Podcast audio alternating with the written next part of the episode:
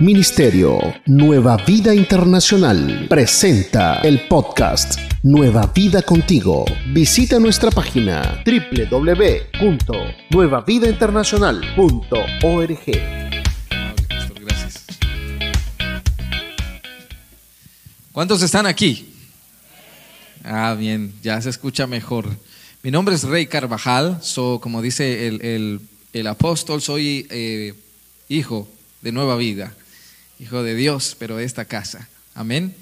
Eh, gracias al Señor, yo tuve la oportunidad de entregarle mi vida al Señor Jesucristo en el año 2007. Precisamente fue en este lugar, hace, hace ya muchos años, ¿no?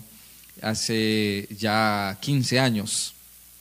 Y hemos estado pastoreando en México desde el 2011 desde el 2011 estamos pastoreando en México y hoy Dios nos da la oportunidad de estar con ustedes, visitándoles y de verdad que es un gozo sumamente grande para mí estar en esta mi casa juntamente con, con todos ustedes, que algunos desde luego los conozco, a muchos otros caras nuevas, pero eso significa que Jesucristo sigue salvando. ¿Cuántos dicen amén?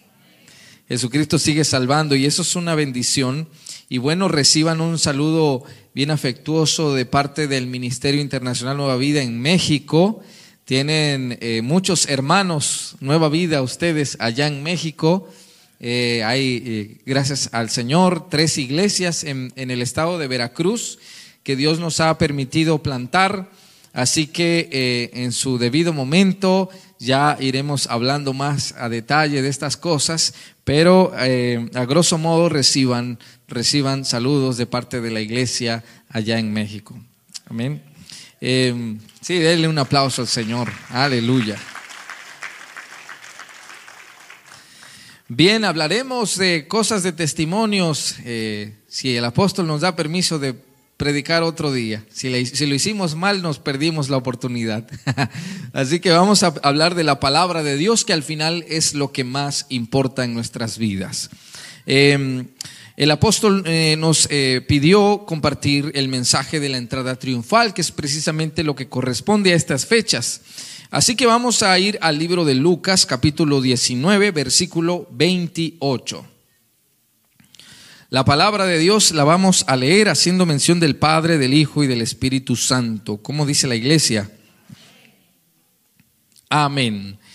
Dicho esto, iba adelante subiendo a Jerusalén. Y aconteció que llegando cerca de Betfage y de Betania al monte que se llama de los olivos, envió dos de sus discípulos, diciendo, Id a la aldea de frente y al entrar en ella hallaréis un pollino atado en el cual ningún hombre ha montado jamás. Desatadlo y traedlo. Y si alguien os preguntare, ¿por qué lo desatáis? Le responderéis así, porque el Señor lo necesita. Fueron los que habían sido enviados y hallaron como les dijo.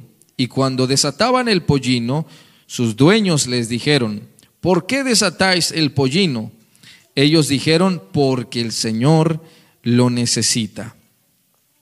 Y lo trajeron a Jesús y habiendo echado sus mantos sobre el pollino, subieron a Jesús encima. Y a su paso tendían sus mantos por el camino. Y cuando llegaban ya cerca de la bajada del monte de los olivos, toda la multitud de los discípulos gozándose comenzó a alabar a Dios a grandes voces por todas las maravillas que habían visto, diciendo, bendito el Rey que viene en el nombre del Señor, paz en el cielo y gloria en las alturas. Entonces, algunos de los fariseos de entre la multitud le dijeron, Maestro, reprende a tus discípulos. Él respondiendo les dijo, Os digo que si estos callaran, las piedras clamarían.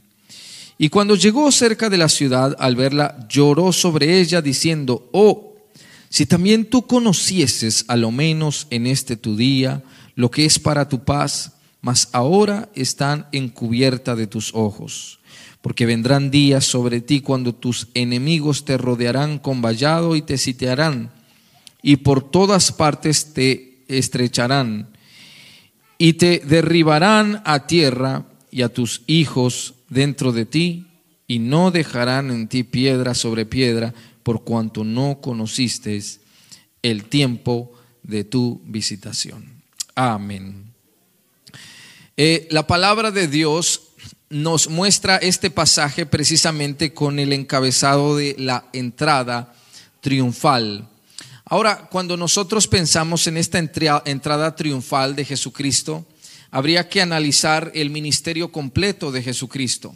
Y el Señor eh, realmente comienza a hacer eh, crecer su fama como, el, eh, como Jesucristo a partir de que se bautiza. Y muchas personas comienzan a ser sanadas. El Señor comienza a, a formar sus discípulos para que lo siguieran.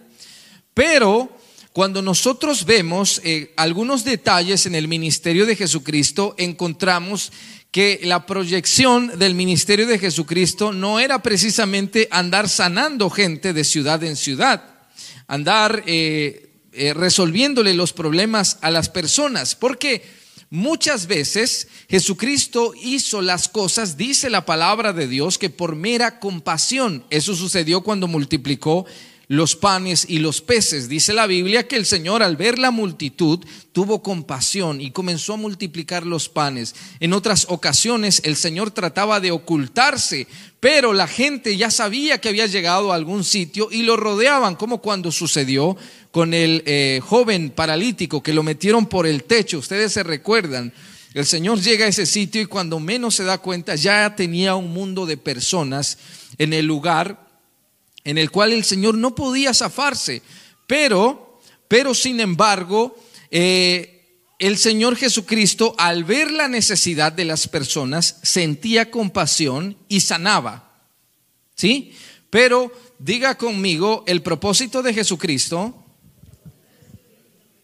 es hacer milagros. Ahora, ¿qué significa milagros? Eh, en otro tiempo lo vamos a analizar, pero en el libro de Marcos, capítulo 6, versículo 5 y 6, eh, el Señor Jesucristo entra a Nazaret y entonces eh, la gente comienza a decir, pero que no este es el hijo del carpintero y conocemos a sus hermanos y a sus hermanas y dice la palabra de Dios que ahí el Señor Jesucristo que no pudo hacer milagros. Sí, lo, lo hemos leído. No pudo. No dice que no quiso, dice no pudo hacer milagros, pero luego dice, salvo que sanó algunos enfermos. La pregunta es, bueno, ¿hizo milagros o no hizo milagros? Pues dice que no pudo salvo, sanó a unos enfermos. Porque en este pasaje, eh, hacer milagros era que la gente se salvara. Porque la gente que recibe un favor de Dios no precisamente son personas que se han salvado. Usted conoce personas que han recibido algo de parte de Dios y nunca más las volvemos a ver en los caminos de Dios. Pero eso, e, ese era el propósito del ministerio de Jesucristo, salvar a las personas. Así que, eh, ¿cuántos de nosotros somos productos de un milagro en esta tarde? Todos nosotros somos producto de un milagro. Si, si somos salvos, somos el producto de un milagro. Amén. Amén o no amén. Sí, amén. Gloria a Dios.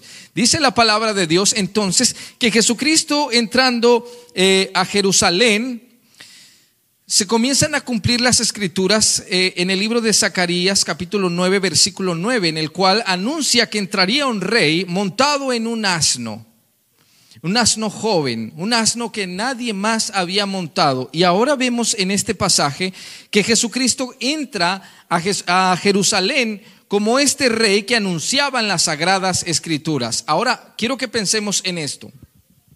Muchas veces el Señor Jesucristo antes de este pasaje, le dijo a las personas que no dijeran nada acerca de quién los había sanado. Por ejemplo, en el libro de eh, Mateo 8:4, el Señor sana a un leproso y le dice, le dice, "Mira, no lo digas a nadie, sino ve, muéstrate al sacerdote y presenta la ofrenda que ordenó Moisés para testimonio de ellos, pero no le digas a nadie quién lo hizo." En el libro de Marcos capítulo 8, verso 26, el Señor le dice y lo envió a su casa diciendo, "No entres en la aldea ni lo digas a nadie."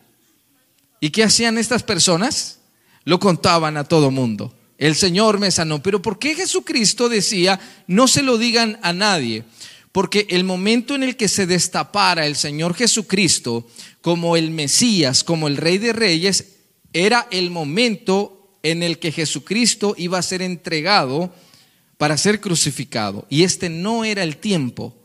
Ahora, cuando el Señor Jesucristo se destapa como este rey, como este Mesías, como este enviado de Dios, era el momento en el que se estaba perfilando para su, para su entrega, para que las cosas comenzaran a ser consumadas, la salvación comenzara a ser consumada.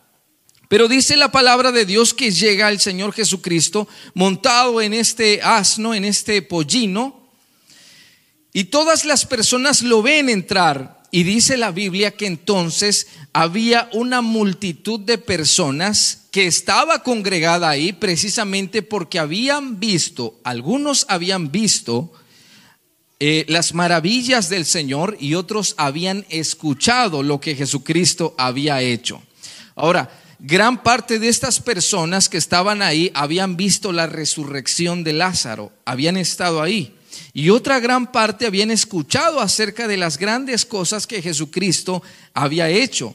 Ahora, cuando ellos escuchan el poder magnífico de Dios, están ahí sorprendidos. Y entonces dice la Biblia que lo ven entrar montado en un pollino y recuerdan que la palabra de Dios había anunciado a un rey, a un Mesías. Y entonces la gente comienza a dar gloria, comienza a dar honra a Dios, comienza a glorificar a Dios, comienza a gritar, Osana en las alturas, comienza a decir las personas, bendito el rey que viene en el nombre de Jesús. O sea, ver a Jesucristo eh, cumplir la profecía era motivo de gran gozo para el pueblo de Israel. ¿Por qué? Porque el pueblo de Israel en ese momento estaba sometido bajo el yugo romano, estaban siendo eh, eh, sometidos, estaban siendo humillados, estaban siendo denigrados. Y entonces cuando saben que viene un rey, a rescatarlos y a salvarlos, ellos se llenan de alegría y se llenan de gozo porque por fin van a ser libres, por fin van a triunfar, por fin viene alguien que los va a defender. Y ese era Jesucristo. Claro que ellos se llenaron de gozo. ¿Qué siente usted cuando está metido en un mundo de problemas y de pronto alguien llega, le toca eh, la espalda y dice, tranquilo, yo te voy a ayudar en este problema? No sé si en algún momento eh, usted se ha topado, se ha cruzado con una persona de bendición, que Dios mismo mueve su corazón y dice, Dios me pone en mi corazón que te ayude de esta forma. Y uno siente como, ah, como un descanso, como un respirar profundo. Eso estaba sintiendo el pueblo, que venía por fin su descanso que venía por fin el momento en el que ellos iban a vivir en paz. Pero, sin embargo, seguimos leyendo las sagradas escrituras y Jesucristo al terminar de cruzar por este eh, por Jerusalén por la pasarela en la que él hizo, dice la palabra de Dios que vio la ciudad y lloró. Y dice, si tan solo hubiese sabido que este era el momento de tu visitación. Entonces uno se pone a pensar y uno dice, pero sí lo supieron, mm, tal vez no todos, pero gran parte de las personas le dieron gloria y le dieron honra a Dios, gritaron, Osana, gloria a Dios. Pero el Señor llora, no se alegra de esta acción. Y aquí es donde nosotros comenzamos a pensar, ¿por qué Jesucristo? ¿Qué estaba esperando Jesucristo que ellos hicieran, aparte de tender estos ramos eh, eh, a sus pies para que él pudiese caminar por encima de, estas prendas del pueblo? ¿Qué estaba esperando Jesucristo? ¿Qué había sucedido? Obviamente vemos ahí a los fariseos eh, tratando de, convencer a algunos de que no lo hicieran y, y entre ellos se dicen, mira, no podemos hacer nada. Todos están honrando y glorificando al Mesías. Sí, estamos viendo esa parte, pero también otra parte que sí le está dando gloria y honra al Señor Jesucristo, pero el Señor no se complace. Al Señor no, eh, no es suficiente para Dios que ellos hicieran eso. Y entonces nosotros comenzamos a pensar qué es lo que Dios está esperando de su pueblo. Y este mensaje lo hemos titulado como aquí no hay lugar para otro rey. Diga conmigo, aquí no hay lugar para otro rey.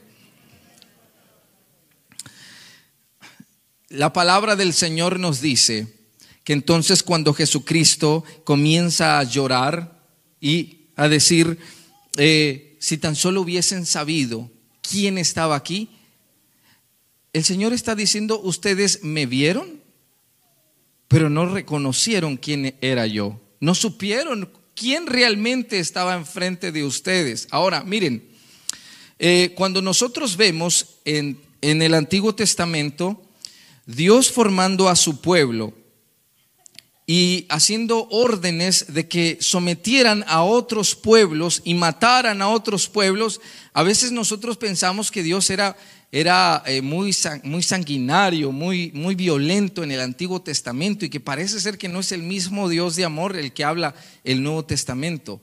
Parece que habla de alguien diferente porque Dios mandaba matar un montón de personas.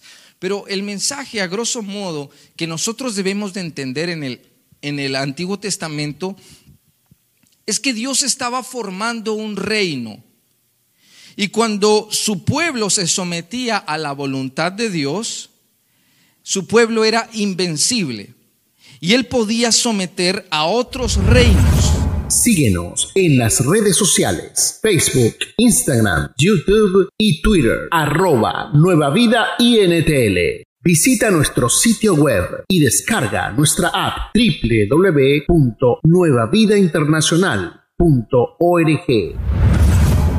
Cuando nosotros traemos esta verdad ahora a nuestros tiempos, el Señor está buscando formar de su pueblo un reino para que Él sea ese rey y que este otro reino, que es el reino de las tinieblas, que nos ha tenido, nos ha tenido a todos nosotros en algún momento esclavizados, a través de este reino, este reino de las tinieblas sea sometido por Dios mismo. Miren, vamos al libro de Mateo, capítulo 12, versículo 25.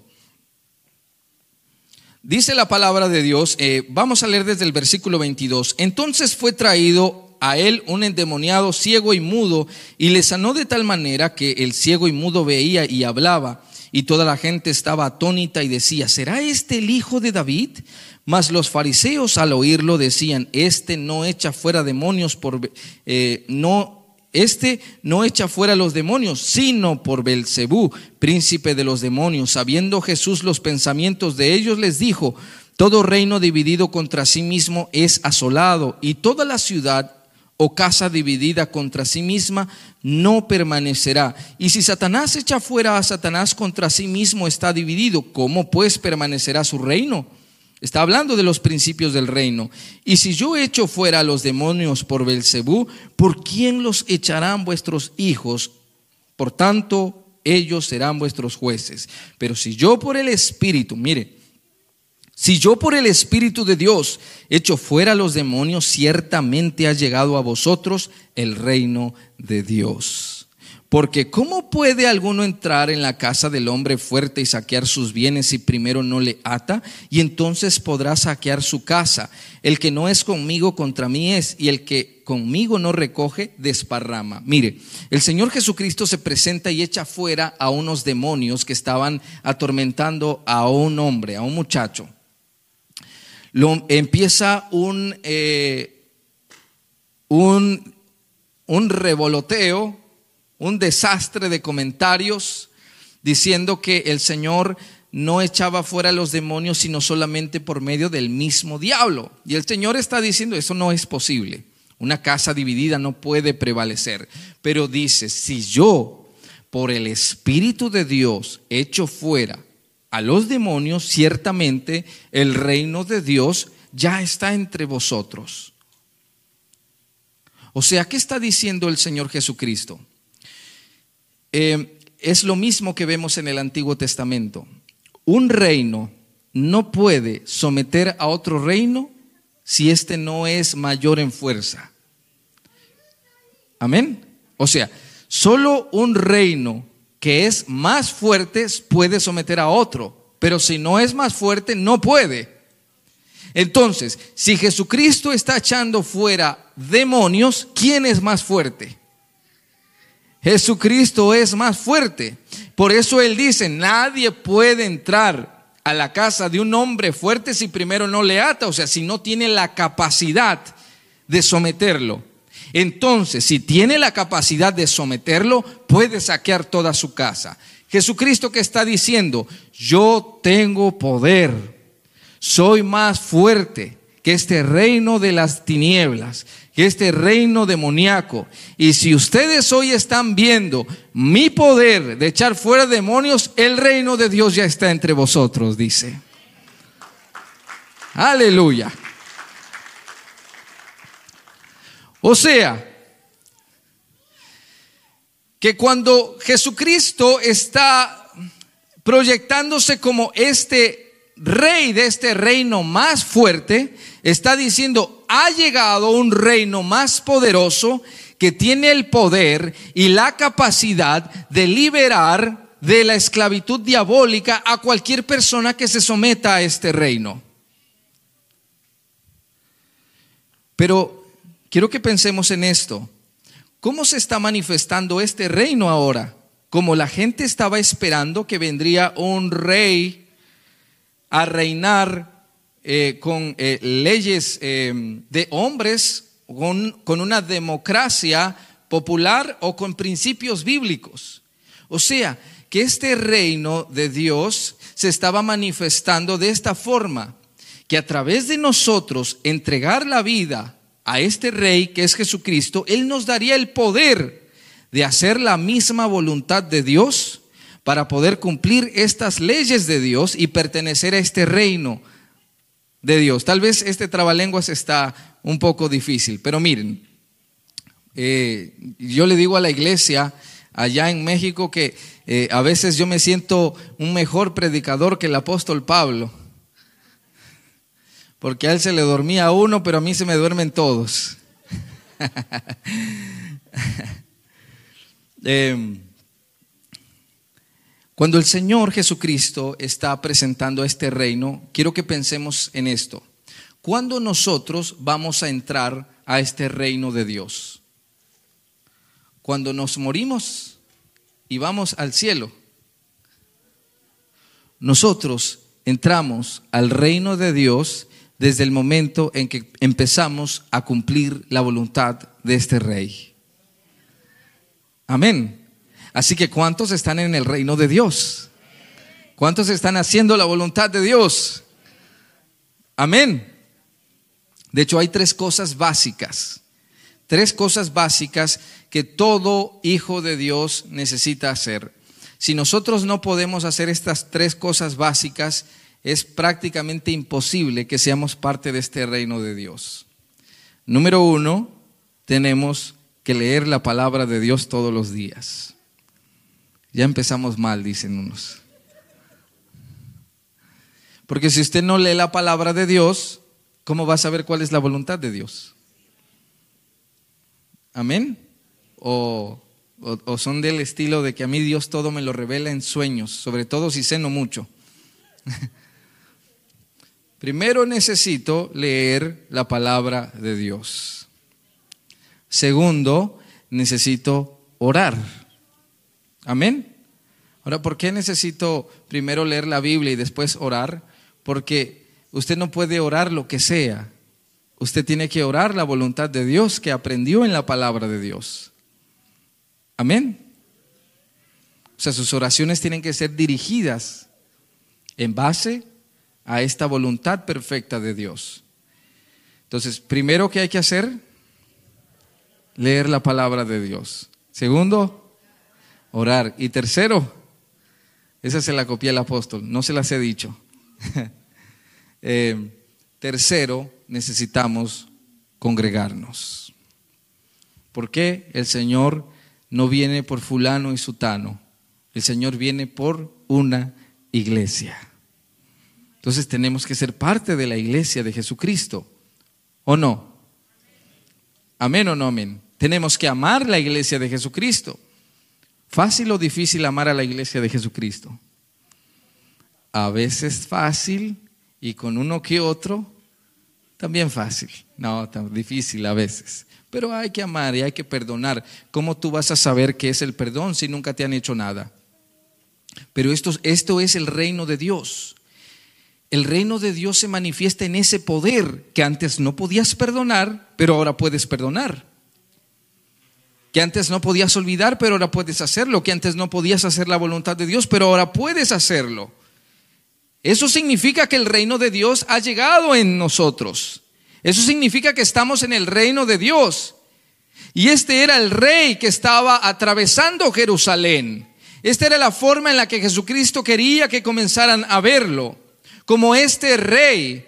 Y cuando Jesucristo pasa por Jerusalén y llora porque no entendieron quién él era, habría que pensar, miren, cuando Jesucristo está pasando y la gente se da cuenta que Él es el rey, Osana, el rey que viene en el nombre del Señor. Había mucha gente. Ahora, cuando a Jesucristo lo van a crucificar y lo tienen ahí diciendo, ¿a quién suelto? ¿A Barrabás o a Jesús? ¿Qué decía la gente?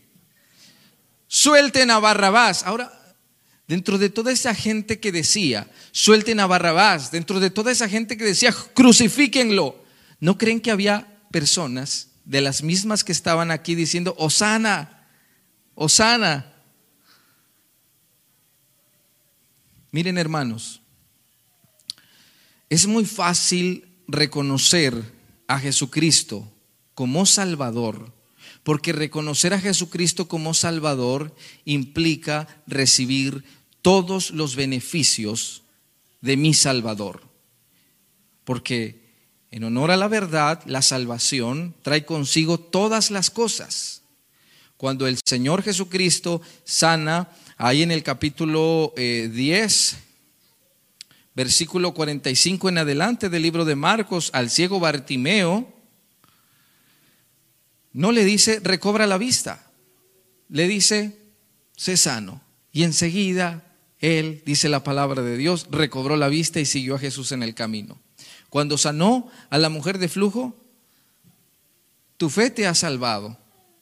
Cuando, eh, cuando bendijo a esta mujer sirofenicia, hágase conforme a tu fe. Tu fe te ha salvado. Y así sucesivamente porque la salvación trae consigo todas las cosas que nosotros necesitamos.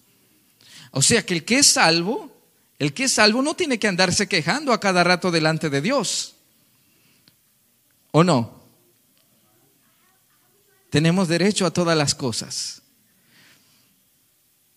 Pero no todos quieren reconocer a Jesucristo como Rey. Porque como Salvador yo recibo todos los derechos. Pero reconocer a Jesucristo como un Rey implica que yo tengo que hacer lo que Él dice. Porque si Él es el rey, Él es el que manda. Si Él es el rey, Él es el, que gobierna. En el Antiguo Testamento nosotros vemos en el capítulo 20 del libro de Éxodo eh, que se relatan los diez mandamientos. Y todos nosotros, hasta en la doctrina, nos enseñaron los diez mandamientos. ¿Se acuerdan? Cuando iban pequeñitos, tal vez muchos de ustedes, ¿no? Pero ¿qué son los diez mandamientos? Los diez mandamientos simple y sencillamente es un acuerdo, un pacto entre Dios y los hombres, donde nosotros leemos antes de este capítulo 20 del libro de Éxodo, Dios los saca de Egipto, los eh, cruza por el Mar Rojo, los lleva por el desierto y, entonces les hace preguntas como ustedes quieren que yo sea su Dios. Y dice la palabra del Señor que el pueblo respondía, amén. Amén. Y cuando llegamos al capítulo 19 del libro de Éxodo, el Señor les dice, ustedes serán mi más preciado tesoro si hacen, si escuchan mi voz y hacen conforme a todos mis mandamientos, y yo seré su Dios y ustedes serán mi pueblo. Y el pueblo decía amén, pero se asustaban y le decían a Moisés, habla tú con él, nosotros no porque no queremos morir, porque escuchaban una voz de trueno.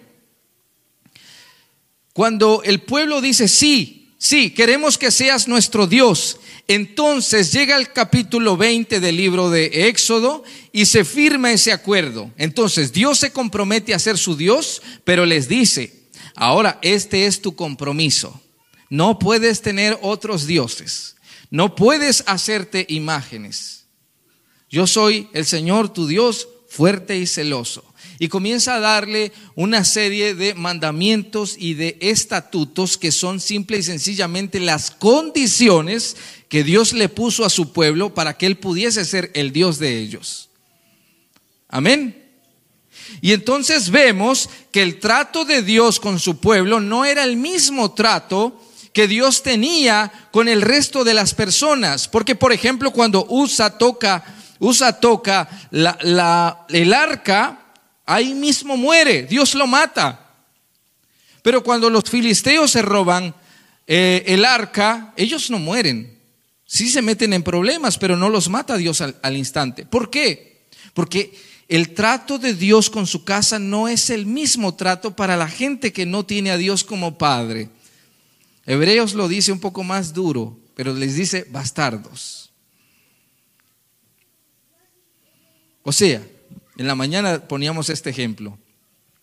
Si ustedes ven a un niño haciendo berrinche, pero no es su hijo, ¿qué hace usted? No puede hacer nada. Pero si es su hijo, tiene que corregir. Usted tiene que corregirlo. Si no, va a crecer mal formado y siendo un fanfarrón de grande. Cuando Dios habla de su pueblo como sus hijos, el trato que Dios tiene con nosotros es distinto y usted podría decir, bueno, mejor sería no ser pueblo de Dios. No es así. Se recuerda en el Salmo 73 el salmista decía, realmente yo me pregunto por qué aquellos que no tienen a Dios y no hacen su voluntad tienen casas y están gordos y comen bien y sus hijos juegan eh, felices y yo sufro y padezco. Pero termina el Salmo 73 diciendo el salmista, pero fui un tonto, un torpe, una bestia, decía, porque no entendía que yo tengo algo más grande y se llama la salvación de mi Señor. Amén.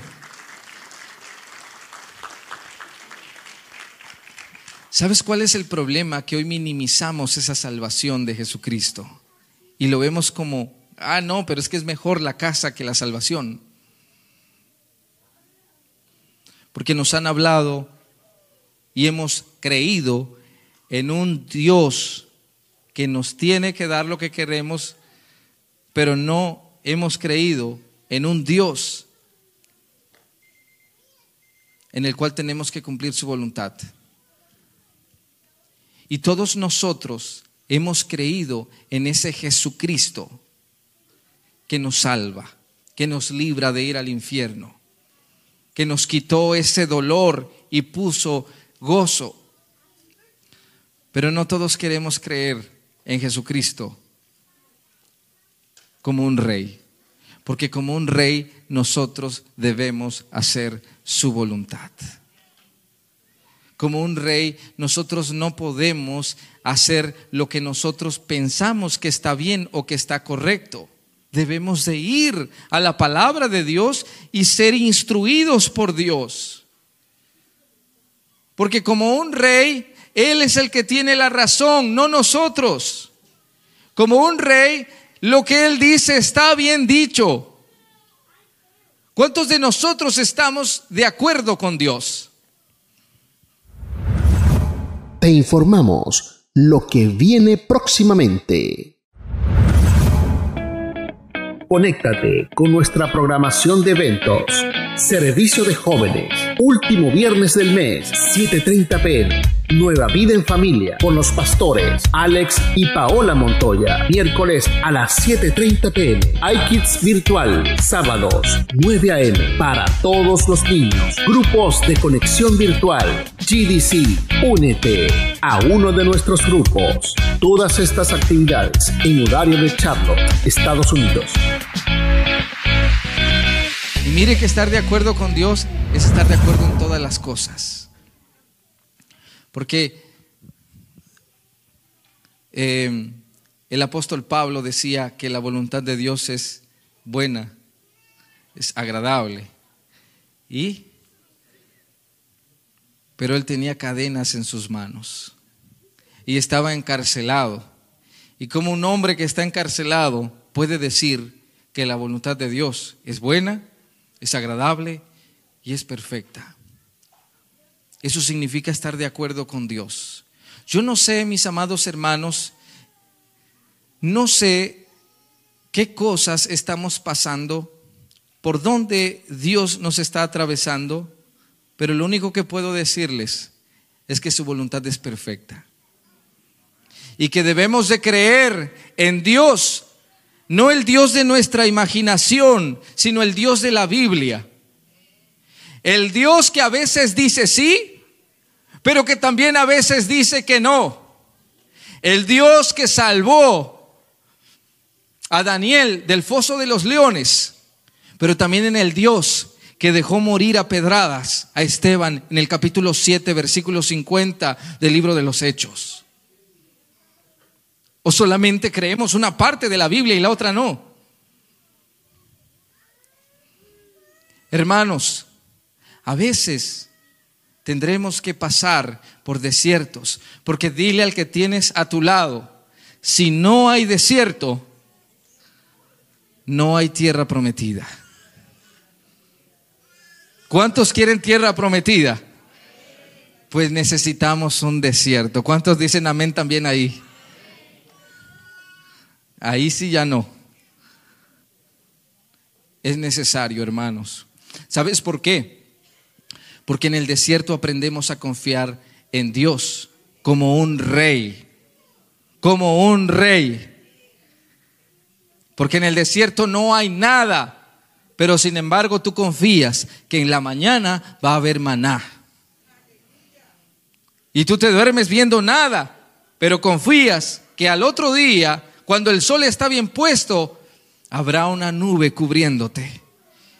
Y que en la noche habrá una columna de fuego, aunque nada te lo puede garantizar, tú simplemente confías. Y tenemos que creer en Jesucristo, no solamente como nuestro Salvador, sino como nuestro Rey. En la mañana yo les decía, ya para terminar, que eh, yo salí de, Estados Unidos en el 2011 y salí, eh, en otra ocasión les cuento por qué salir, no, no me deportaron ni nada de eso, fue voluntad propia, o casi, casi voluntad propia, porque realmente Dios me estaba mandando para allá. Y si no iba, yo, yo ya sabía que si no obedecía a Dios, seguro me iban a deportar. Entonces dije, como quiera Dios nadie le gana. Entonces mejor por las buenas y no por las malas. Entonces eh, llegamos a México, comenzamos a pastorear em, eh, bajo la cobertura del Ministerio Nueva Vida y es así hemos seguido por estos 11 años. Em, pero en el 2019 eh, yo sentí fuertemente pedirle a mi esposa que aplicara para la residencia. Bueno, me la aprobaron apenas después de un poco más de dos años. Y un día yo le dije a mi esposa, ¿será que Dios nos va a regresar a los Estados Unidos? Pero más bien no le pregunté, más bien le dije, yo creo que nos vamos a Estados Unidos, otra vez. Y entonces mi esposa me dijo, no podemos, Pero mi esposa es, de aquí, ella es nacida aquí. Yo pensé que ella iba a brincar de gusto, diciendo, sí, nos vamos. Y ella me dijo, no podemos, porque Dios no nos ha dicho nada. Y no podemos hacer algo fuera de la voluntad de Dios, porque si lo hacemos fuera de la voluntad de Dios, nos vamos a meter en problemas. Y entonces yo realmente al momento dije, pero ¿cómo puedes decirme eso? En vez de que me digas, sí, vámonos. Y pasaron dos años después de eso, ahora estamos en 2022, estamos aquí en Estados Unidos. Y es precisamente eh, eso. Cuando yo entré al país, wow, pues estoy emocionado. Yo, yo extrañaba mucho estar aquí. realmente mi corazón se quedó amando a todos, a todos los hermanos de esta casa. ¿no? Yo los veo y los recuerdo. Y yo estuve muy triste los primeros años que estuve en México, muy, muy triste. Ahora estoy aquí, estoy feliz, pero es exactamente lo mismo. Él es el rey. Y lo que Él diga, lo que Él diga, está bien hecho. A donde Él diga, está bien. Lo que sea que Él diga, está bien. Ese es el Dios y ese es el Jesucristo en el que usted y yo debemos de creer no solamente al Jesucristo en el que el día domingo llegamos y levantamos nuestras manos y le decimos, gracias Señor, tú eres mi Dios. Pero el lunes y el martes gritamos, crucifíquenlo. Suelten a Barrabás. Cuando Samuel fue a ver a Saúl, cuando Samuel fue a ver a Saúl, y Saúl había hecho su propia voluntad.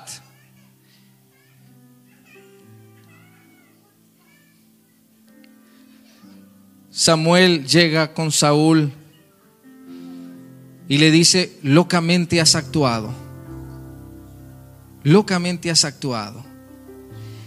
Y entonces Saúl le dice, no, antes hice la voluntad de Dios. Antes hice la voluntad de Dios. Y Samuel le dice, ¿y qué es ese valío? ¿Qué es ese bramío de ovejas que escucho? No, yo no fui, fue el pueblo. Sabes, hermanos, con nuestra boca podemos decir, yo hago la voluntad de Dios, yo hago la voluntad de Dios. Pero nuestras acciones son como ese bramío de ovejas que gritan más fuerte que tu voz tus acciones gritan más fuerte tu rebeldía que nuestras confesiones, porque en la iglesia muchas veces cantamos mentiras. Tú eres mi Dios y Él no es nuestro Dios. Tú eres mi rey y Él no es nuestro rey. Es tiempo, iglesia, que comenzamos, comencemos a creer en ese rey de reyes y señor de señores. Que comencemos a tratar de hacer la voluntad de Dios. Eso era lo que Jesucristo estaba esperando. No una iglesia que porque pasa algo se molestaron, entonces yo ya no voy. No, en todas las iglesias van a suceder cosas difíciles. Mire, ahora yo tengo 11 años pastoreando, ya puedo decirles que tal vez no tengo toda la experiencia del mundo, pero tampoco nací ayer. Y que si uno se lastima en la iglesia, a uno lo lastiman feo.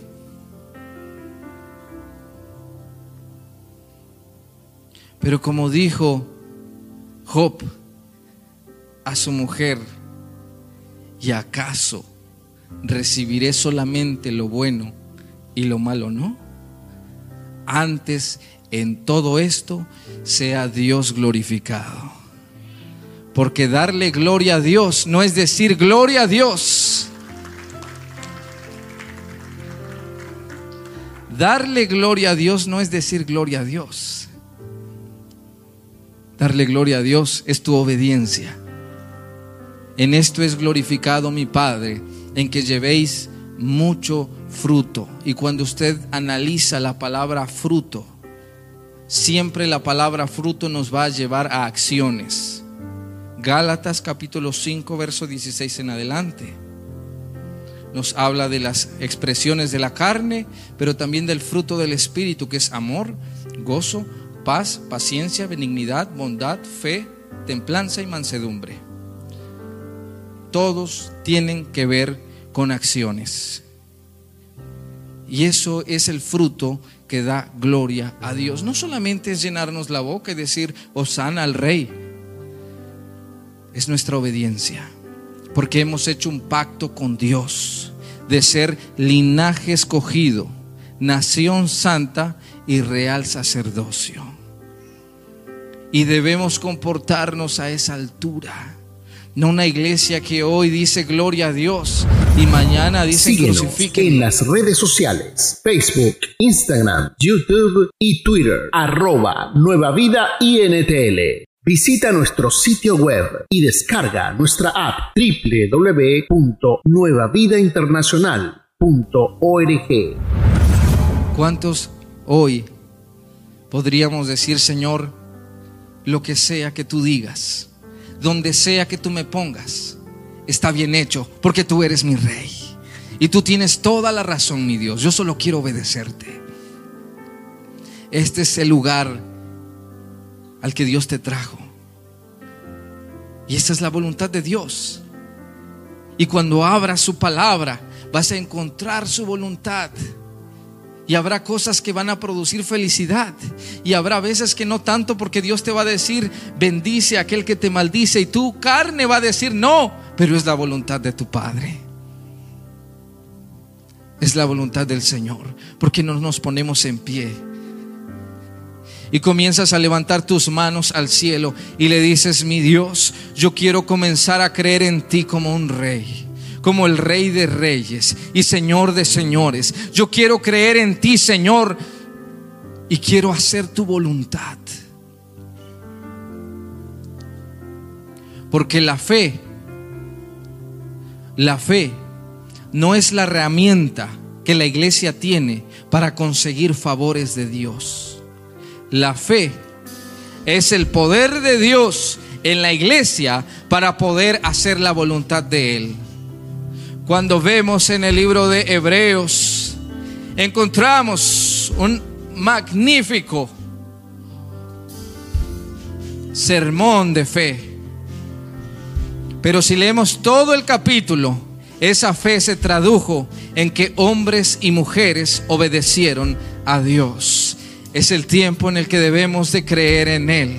Debemos de obedecer su palabra. ¿Por qué no levantas tus manos y le dices, Señor, yo no quiero forcejear contigo. Yo quiero hacer tu voluntad, Dios de la gloria. Padre, yo te pido que este ministerio, Padre de la gloria, florezca aún mucho más, Señor. Yo te ruego que la unción tuya, Padre, se multiplique en esta casa, Señor. Dios de la gloria, que sigas usando al apóstol, Dios eterno. Y que la visión, la visión, Señor, de tu iglesia sea cumplir tu voluntad, Padre.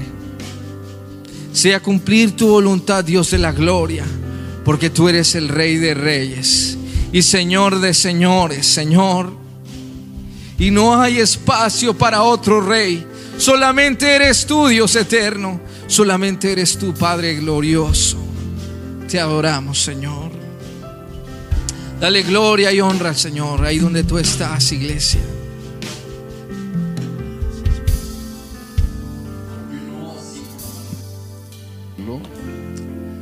Reafirmamos el voto de salvación o sencillamente recibimos a Cristo Jesús en nuestro corazón. ¿Quién reafirma el voto de salvación? El que es salvo. El que ha hecho confesión de fe y está viviendo, de acuerdo a como dice la Escritura, deben vivir los que son salvos. ¿Quién hace confesión de fe? El que no ha tenido la oportunidad o no se ha dado la oportunidad de recibir a Cristo Jesús en su corazón, quiero decirle que todo lo grande de Dios para una persona a través de su palabra, a través del Evangelio, comienza con la oración de fe. Cuando entregamos nuestro corazón a Cristo y entonces somos salvados por Él de ir al infierno, de vivir en la enfermedad, de vivir en la pobreza, de vivir en la angustia, de vivir con visitaciones espirituales malignas. Cuando nosotros recibimos a Cristo, ese paquete de bendición viene sobre nuestras vidas. Ahora, ¿quién disfruta de ese paquete? El que se salva, o sea, el que es salvado por Dios. ¿Quién disfruta de ese paquete? El que reconoce a Cristo Jesús como su Señor, Rey y Salvador.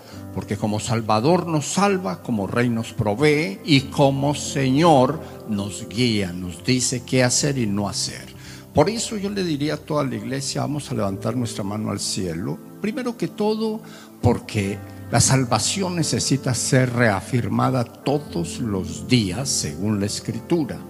Seguido a ello, porque necesitamos apoyar dentro del santuario a las personas que nos visitan y no han hecho ese paso de fe. Levante su mano al cielo y dígale, Señor Jesucristo, en este día yo vengo a tu presencia para pedirte que me perdones por toda clase de pecado, error y equivocación. Te pido, Señor, que mi corazón sea lavado con tu sangre para ser salvo y sea marcado con tu sangre para ser protegido de todas las obras del infierno. Dígale, Señor, yo te doy gracias en este momento y te pido que mi nombre siga o sea registrado en el libro de la vida, como dice tu palabra serán registrados todos los que sean salvos. Amén y amén. Pues quiero decirles, ustedes pueden sentarse, quiero decirles que después de uno hacer la oración de fe, la oración de entrega al Señor, si uno se muere se va para el cielo. O sea, uno le pierde miedo a la muerte porque ya uno sabe para dónde va. ¿sí? de pronto usted dirá, no, pero el cielo todavía no lo han estrenado, pero lo van a estrenar. Eso no le quepa ni la menor duda. Lo van a estrenar en cualquier momentico, porque los que se van muriendo los dejan allí en lista en algún lugar, según la escritura, y cuando llegue el momento de las bodas del Cordero y todo lo grande que va a haber por ahí, para allá vamos. ¿A cuánto les gusta la idea de ir para allá? ¿A los otros les gusta el otro lado? No. Yo creo que todos nos gustaría ir al cielo y lo único que tenemos que hacer después de la oración de fe es vivir como dice la escritura, cumpliendo lo que ella dice, tratando con por todos los medios de que el enemigo no nos seduzca, nos vaya a engañar y nos ponga fuera del camino otra vez. Amén. Amén, amén. Ahora yo les digo algo, eh, voy a leer una palabra que está por aquí. En el libro de Génesis, capítulo 4, verso 1 al 3, dice, aconteció, andando el tiempo que Caín trajo del fruto de la tierra una ofrenda a Jehová, y Abel trajo también de los primogénitos de sus ovejas, de lo más gordo de ellas, y miró Jehová con agrado a Abel y a su ofrenda, pero no miró con agrado a Caín y la ofrenda suya. Y se ensañó Caín en gran manera, y decayó su semblante. Entonces Jehová dijo a Caín, ¿por qué te has ensañado y por qué ha decaído tu, semblante? Pues eh, cuando yo leo esta palabra para un momento como este que es tan sublime y tan importante para nosotros, y digo para nosotros, o sea, para todos los que venimos a la iglesia, para todos los que somos parte del pueblo de Dios, porque es el momento en que nosotros tenemos la oportunidad de traer una bendición de parte de Dios para nuestras vidas. Ahora, al leer este texto, este texto habla de ofrendas, ¿sí? Pero también habla de actitud en el momento de ofrendar. ¿Por qué? Porque si usted mira detenidamente, usted encuentra que allí hubieron dos ofrendantes pero los dos ofrendantes no fueron vistos con los mismos ojos. ¿Sí? Eh, Dios no vio con los mismos ojos a Caín, con los mismos ojos que vio a Abel. Entonces eso quiere decir mucho. Y como realmente el corazón de nosotros, el único que lo conoce es Dios y nosotros a través del sentimiento, podríamos decir que la actitud en el momento de ofrendar determina la bendición de Dios para la vida de uno. En el caso de Abel fue bendecido, pero en el caso de Caín no, y los dos ofrendaron. O sea, no dicen, es que es más, eh, está expuesto como que el que primero determinó ofrendar no fue Abel, sino Caín. Más sin embargo, en el momento de ser bendecido, el que fue bendecido fue Abel y no Caín. Ahora, ¿cuál es la palabra interesante allí? Que Dios miró con agrado la ofrenda que dio Abel, pero no miró con el mismo agrado la ofrenda que dio Caín.